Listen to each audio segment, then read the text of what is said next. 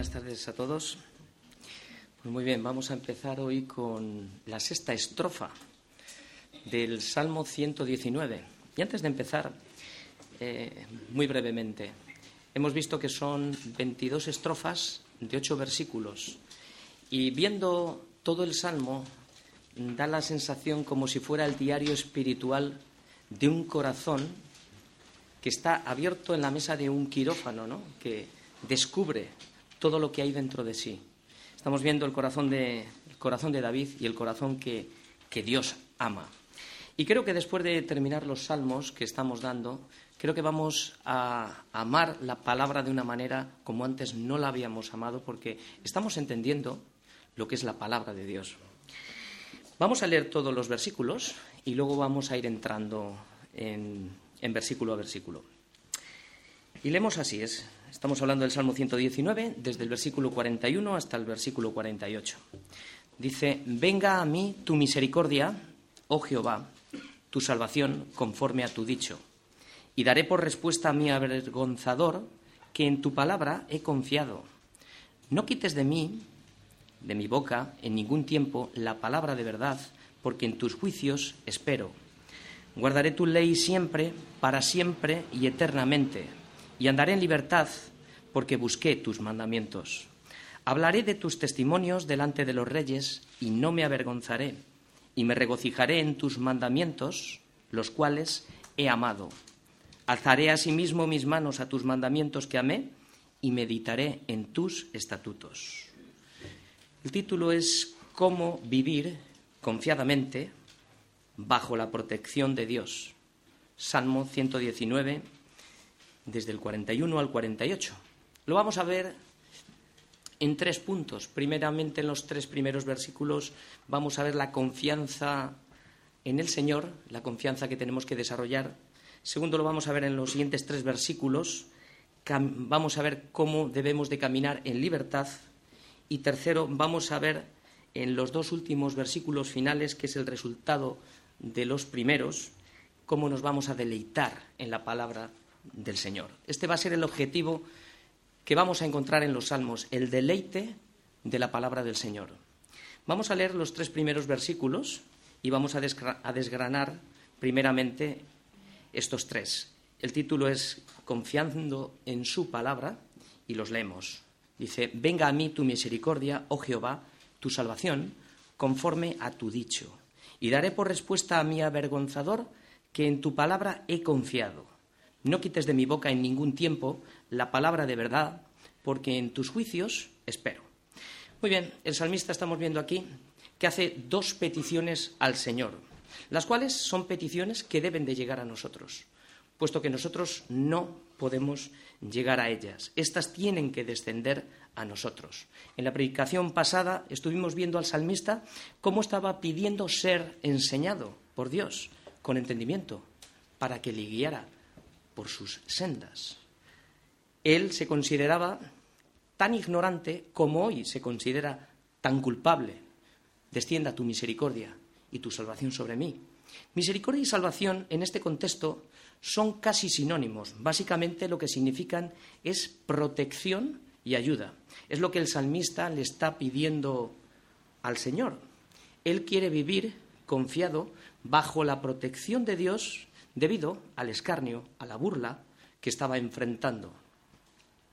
Tenía su avergonzador delante de él, ¿no?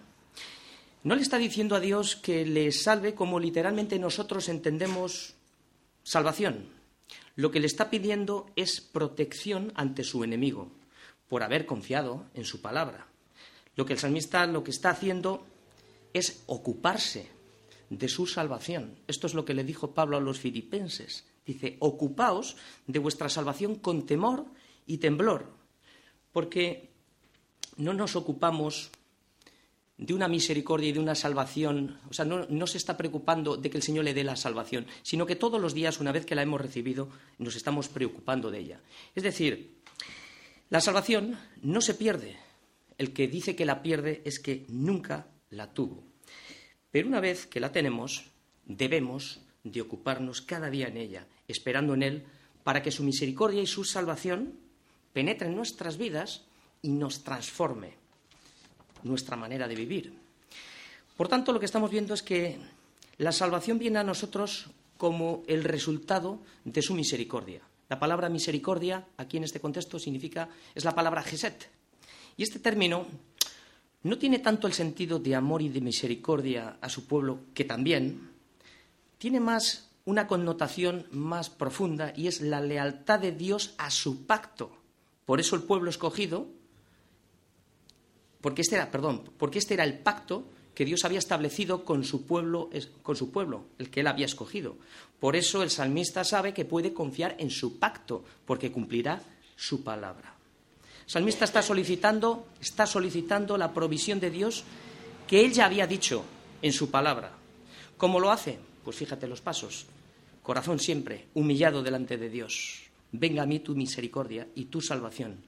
Se lo pide directamente al Señor. No se lo está pidiendo a ninguna otra persona porque solamente es el Señor el que puede darnos la misericordia y la salvación. Él confía porque Él lo ha dicho. Por eso son dos promesas que el salmista está reclamando. Estas promesas las podéis, podéis leerlo en vuestra casa tranquilamente para escudriñar de lo que estoy hablando. Es de Deuteronomio 28, del 1 al 14. Solamente voy a extraer cuatro cosas importantes que debemos de saber en cuanto a este pacto. Porque este pacto tenía condiciones. Y las condiciones no es que la misericordia y la salvación van a venir a mi vida porque sí, no. Hay unas condiciones. Y estas eran las condiciones. Si oímos su voz, la voz de Dios atentamente, si guardamos sus mandamientos y si los ponemos por obra.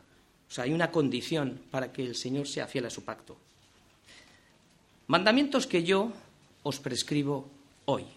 Es igual que cuando un médico prescribe una receta y el paciente debe de seguir los pasos del tratamiento y es cuando estas bendiciones te alcanzarán si seguimos el tratamiento, oír la voz de Dios, guardar su palabra y ponerla por obra.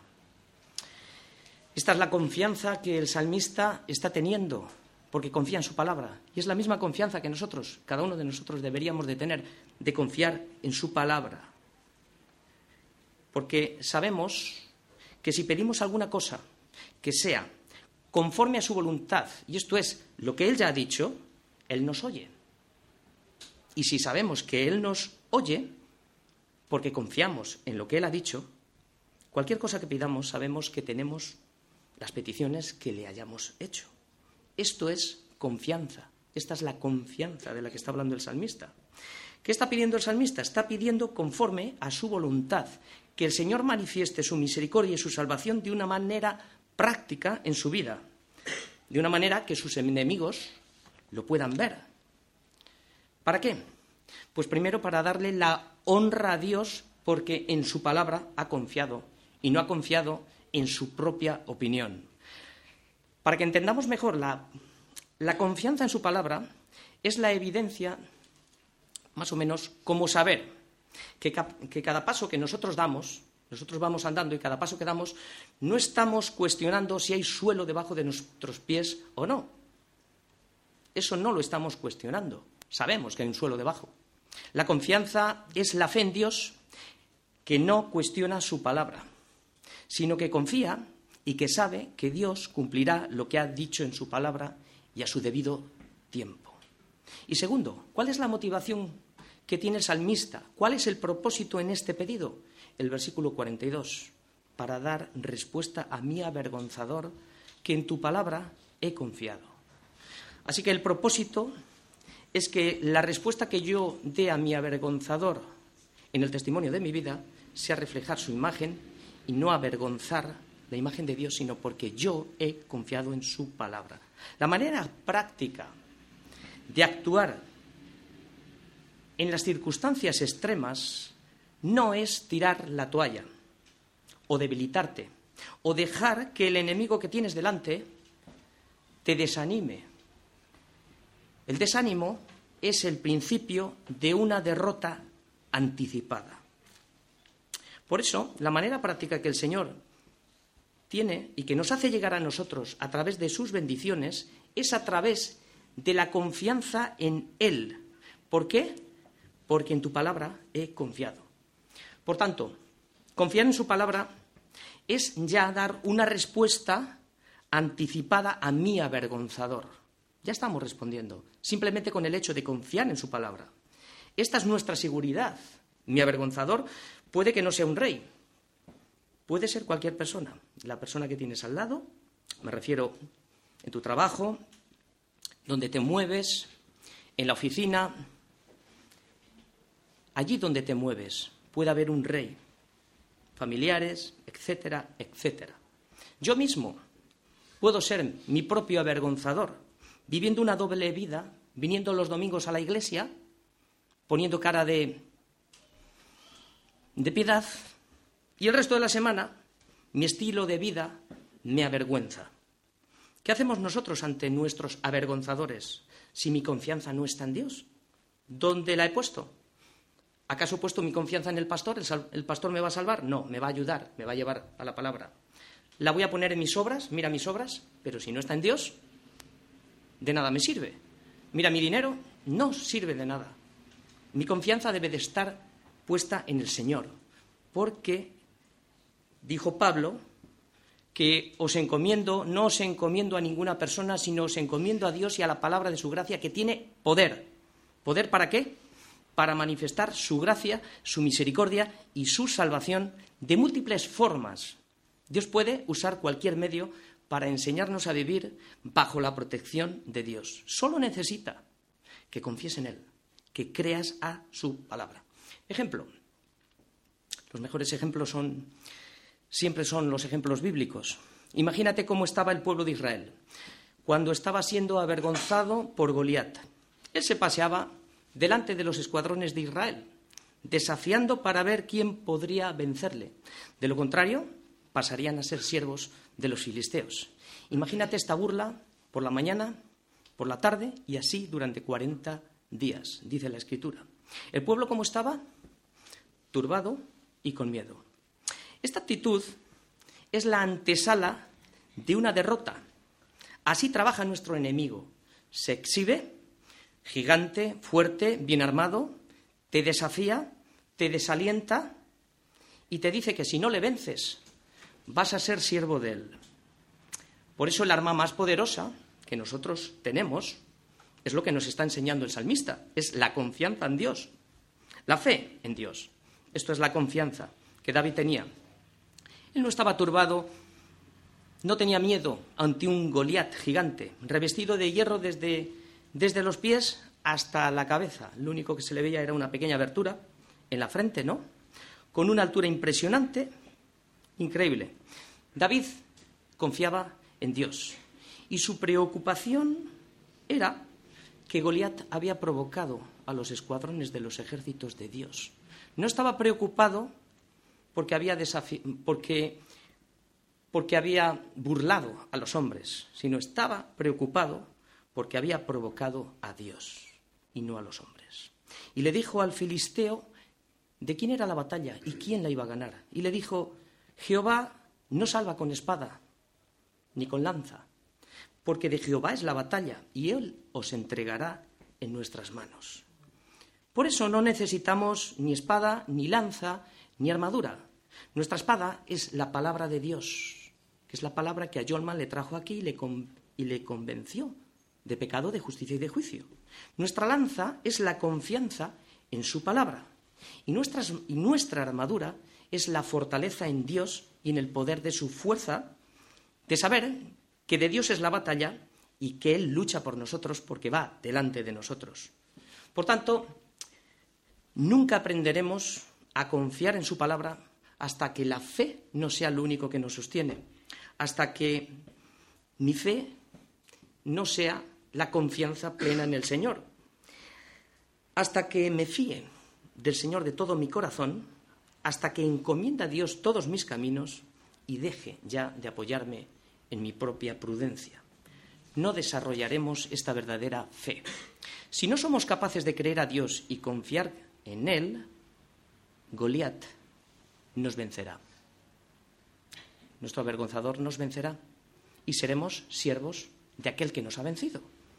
Pero si confiamos en el Señor sabiendo que de Dios es la batalla, seguiremos pidiendo la provisión necesaria para nuestra vida para vencer a nuestro enemigo, como dice el versículo 43. No quites de mi boca en ningún tiempo la palabra de verdad. ¿Por qué?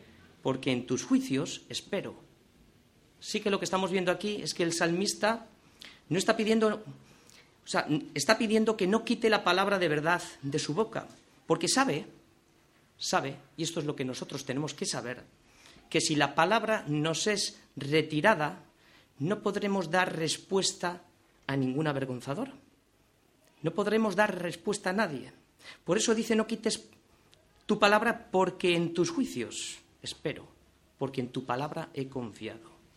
¿Cómo puede ser quitada la palabra de nuestra boca?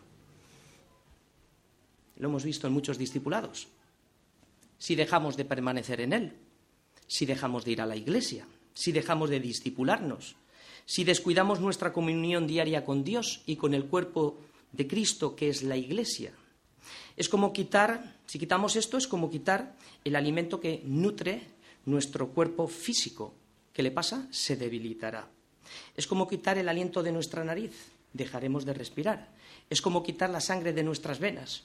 Moriremos porque no solo de pan vive el hombre, sino de toda palabra que sale de la boca de Dios. Por eso pide el salmista, no quites de mi boca la palabra que sale de tu boca, porque no viviré. Si quita la palabra de verdad de mi boca, quita la verdad. Entonces, ¿cómo andaré? A ciegas. ¿Cómo responderé si no tengo la palabra morando en mi boca? Con mi propia opinión. ¿En quién creeré? En cualquier cosa. ¿Qué valor daré a las cosas? Según me conviene. ¿Cuál será el termómetro de medir lo que está bien, lo que está mal, si no tengo la palabra morando en mi boca? Pues será lo relativo. ¿Y cuál será mi modelo a seguir? La última moda. ¿Y dónde encontraré palabras de vida eterna, como algunas personas dicen, en la televisión? Si no tengo la, verdad morando en mí, Solo me queda la otra cara de la moneda, que es la mentira. Por eso tener la palabra morando en nuestra boca tiene una triple finalidad. Primero, la usamos para hablar a los demás. Segundo, para dar respuesta a nuestros enemigos, nuestros avergonzadores. Y tercero, para dar testimonio de la verdad. El judío, sabemos todos que no meditaba en silencio. Meditar significa esa palabra de murmurar, era como un murmureo. ¿no? Es decir, que repetía la palabra en voz baja, de manera que la memorizaba y lo que hacía era que la reflexionaba hasta que bajara de la mente al corazón. Segunda finalidad es dar testimonio de la verdad, es lo que el salmista está pidiendo, honrar su palabra. Y lo tercero es dar de gracia lo que de gracia hemos recibido. El propio Job entendió que la palabra de verdad era mucho más importante que su propia vida. Cuando afirma en el libro de Job, guardaré, guardé las palabras de su boca más que mi comida. Entendió que la palabra era más importante que el pan diario. Este debería de ser nuestro deseo, que su palabra permanezca en nosotros en todo tiempo. O sea, esto significa que es siempre. Por eso dice, no la quites en ningún tiempo. Esto incluye para nuestra vida la responsabilidad de perseverar en su palabra meditando de día y de noche, porque es siempre, para que guardamos, para que guardemos y hagamos conforme a todo lo que está escrito y nuestra vida sea moldeada por esa palabra, si no será por el mundo. Para que podamos estar siempre preparados. ¿Para qué? Pues para presentar defensa con mansedumbre y reverencia ante todo aquel que demande la razón de esperanza que hay en nosotros, que es Cristo. ¿Cuáles serían los motivos por los cuales la palabra no estaría de continuo en nuestra boca? Pecado no confesado, la falta de fe, la ociosidad en nuestras vidas, la falta de oración y el descuido continuo de la palabra. Por eso necesitamos estar firmes como el salmista, porque él dice, ha dicho, porque en tus juicios espero, en esto confía. Él no escogía ciertas partes de la escritura para confiar en ella, más bien se ponía debajo de sus juicios, porque aceptaba su palabra como, una, como la única regla y conducta para su vida. ¿Por qué? Porque es la palabra de verdad. Por eso exclama, en tus juicios espero. Y este espero no tenía el sentido temporal, mientras tengo un problema, espero en ti, no. La idea central es la confianza en Dios hasta el final. Pase lo que pase, Él confía y Él espera en la palabra de verdad y sabe que el que confía en Él no será avergonzado. Ha tomado una fuerte decisión en su vida. Ha confiado en su palabra. Vamos a ver ahora mismo, va a guardar su palabra andando en libertad y dando testimonio de la verdad. Son los tres pasos siguientes que vamos a ver ahora de cómo vivir confiado bajo la protección de Dios. Muy bien, caminando en libertad. Versículos 45 y 46. Dice así, guardaré tu ley siempre, para siempre y eternamente. Andaré y andaré en libertad porque busqué tus mandamientos. Hablaré de tus testimonios delante de los reyes y no me avergonzaré. Es la tercera vez desde que llevamos con este salmo que menciona al salmista guardaré tu ley. Recordamos que la primera lo hizo en el versículo 17 deseando que Dios mantenga su vida para guardar su ley. Luego lo hizo en el versículo 34, pidiendo entendimiento para guardar su ley. Ahora no pide nada, fijaros bien, sino que hace una afirmación de guardar su ley sin nada a cambio. O sea, lo que observamos aquí es un cambio creciente de madurez en el salmista. Le beneficie el Señor o no le beneficie, Él ha decidido guardar su palabra siempre porque es la palabra de verdad. Me sane o no me sane, me dé un trabajo o no me lo dé, me arregle mi vida o no, confía guarda su palabra porque su palabra es la verdad. Guardar su palabra tiene el sentido de preservar, tiene el sentido de proteger, tiene el sentido de ser un guardián de la verdad. Y esto es lo que nosotros debemos de ser, guardianes de la verdad. Y lo hace con una triple afirmación para enfatizar su confianza y su amor a la palabra, porque es un compromiso que él ha determinado en su vida. Triple confirmación, siempre. Esto significa en todo tiempo, día y noche, las 24 horas del día, semanas, meses, años. Esto nos habla de una continuidad donde le sigue que el propósito es para siempre, o sea, que es un camino más largo, que acaba cuando acaba, acaba hasta que nuestras vidas se acaben. Ahí está hablando, pero luego añade y eternamente, o sea, tiene el sentido de que continuará cuando la vida física se acabe. Así como su palabra su misericordia, su salvación es eterna, así el salmista se identifica con el mismo carácter que la palabra imprime en su vida, declarando que la guardará eternamente. Lo estamos viendo, ¿verdad? Por eso, solo los que aman al Señor son los que guardan su palabra. El que me ama, mi palabra guardará. Juan 14, 23. Esto es la evidencia de que hemos sido conocidos por Dios y a su vez son los que conocen a Dios, los que guardan su palabra. No está pidiendo nada a cambio, ¿verdad? Esto es el resultado de una vida transformada por el poder del Espíritu y de la palabra operando en nosotros. Por eso es cuando el salmista dice, andaré en libertad y andaré en libertad.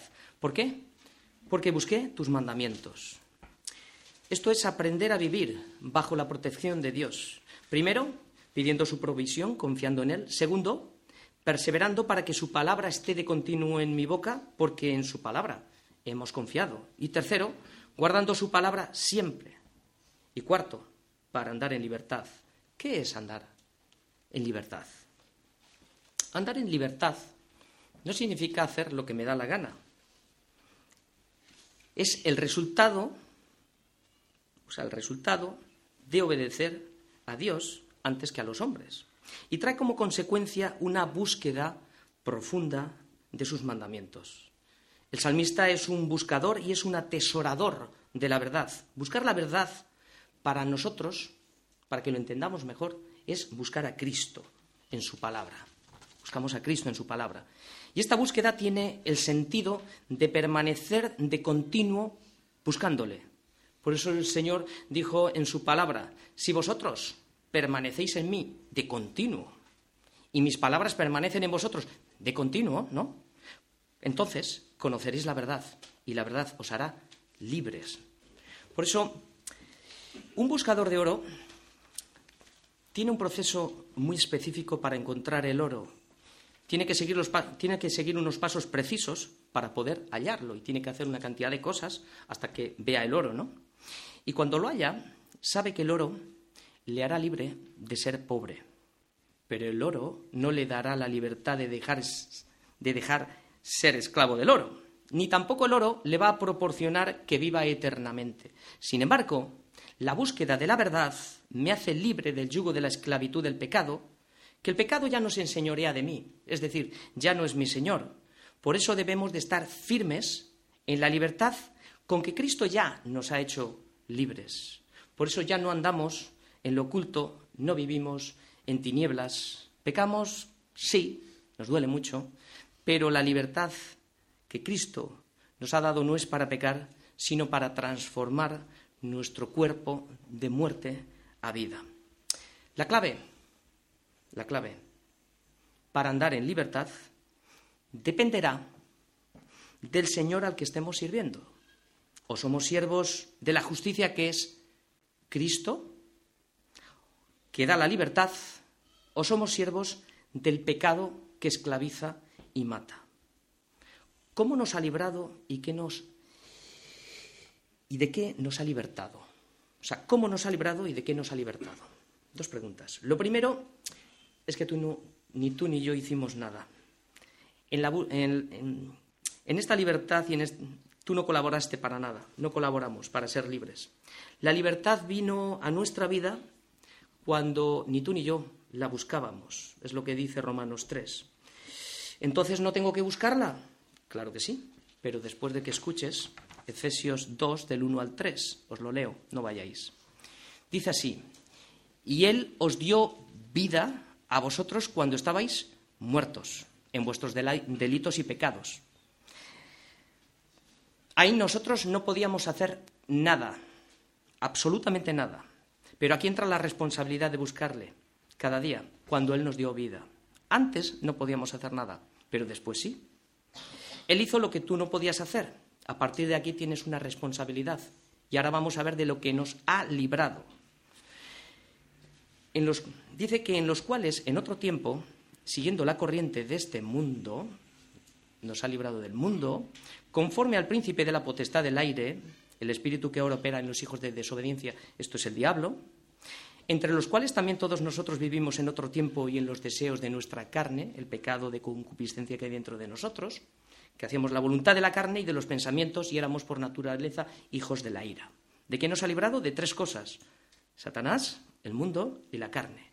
Por tanto, andar en libertad es el paso de no ser un simple oidor estático, sentado en una silla, sino de ser un hacedor que anda en ella cada día, apropiándose de la palabra, atesorándola, confiando en su palabra, porque Dios cumplirá lo que ha dicho, y buscándole en su palabra para un propósito, para dar testimonio de la verdad. El versículo 46, hablaré, dice así, hablaré de tus testimonios delante de los reyes y no me avergonzaré. Muy bien. Lo que estamos viendo aquí es que el salmista, para poder dar respuesta a su avergonzador, necesitaba estar bien preparado, bien armado. Por eso se toma el tiempo necesario para estar a solas con Dios y reclamar la promesa, misericordia y salvación, porque la, manera de actuar del salmista es muy importante. Él espera en Dios para recibir la provisión. ¿Por qué? Porque confía en Él, porque confía en que Él hará lo que Él ha dicho. ¿Qué diferencia cuando nosotros vamos en nuestras propias fuerzas? Podemos tener mucha palabra y mucho conocimiento intelectual. ¿A mí qué me vas a decir si yo ya sé lo que tengo que hacer? ¿No? Pero reconocer que necesito vivir siempre bajo su protección, como lo hace el salmista, esto es vivir seguro.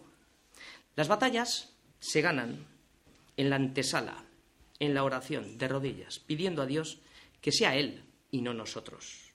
Es cuando podremos dar respuesta a cualquier avergonzador, cuando tengamos este espíritu, un espíritu de sometimiento a Dios y a su palabra, un espíritu de mansedumbre, un espíritu que está bajo el control, bajo el control y la autoridad de Dios.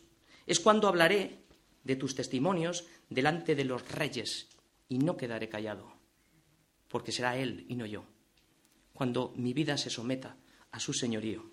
El salmista no se ha escondido, sino que ha decidido ya en oración dar testimonio de la verdad. Delante, subraya esta palabra. La verdad siempre está delante, no está debajo, no está detrás ni al lado, está siempre delante, como un candelero que alumbra. Jesús no se escondió cuando le buscaban y le, y le dijeron, ¿a quién buscáis? A Jesús Nazareno. Él dijo, yo soy. Estaba delante. Hablar de Cristo es andar en libertad y es la garantía de que no seremos avergonzados. La pregunta es, ¿cuál es la clave para no ser avergonzado y cómo seré avergonzado? O sea, ¿de qué forma voy a ser avergonzado y de qué manera no voy a ser avergonzado? Te, voy a dar la respuesta en dos versículos que están en Mateo 10, 32 y 33, apuntarlo.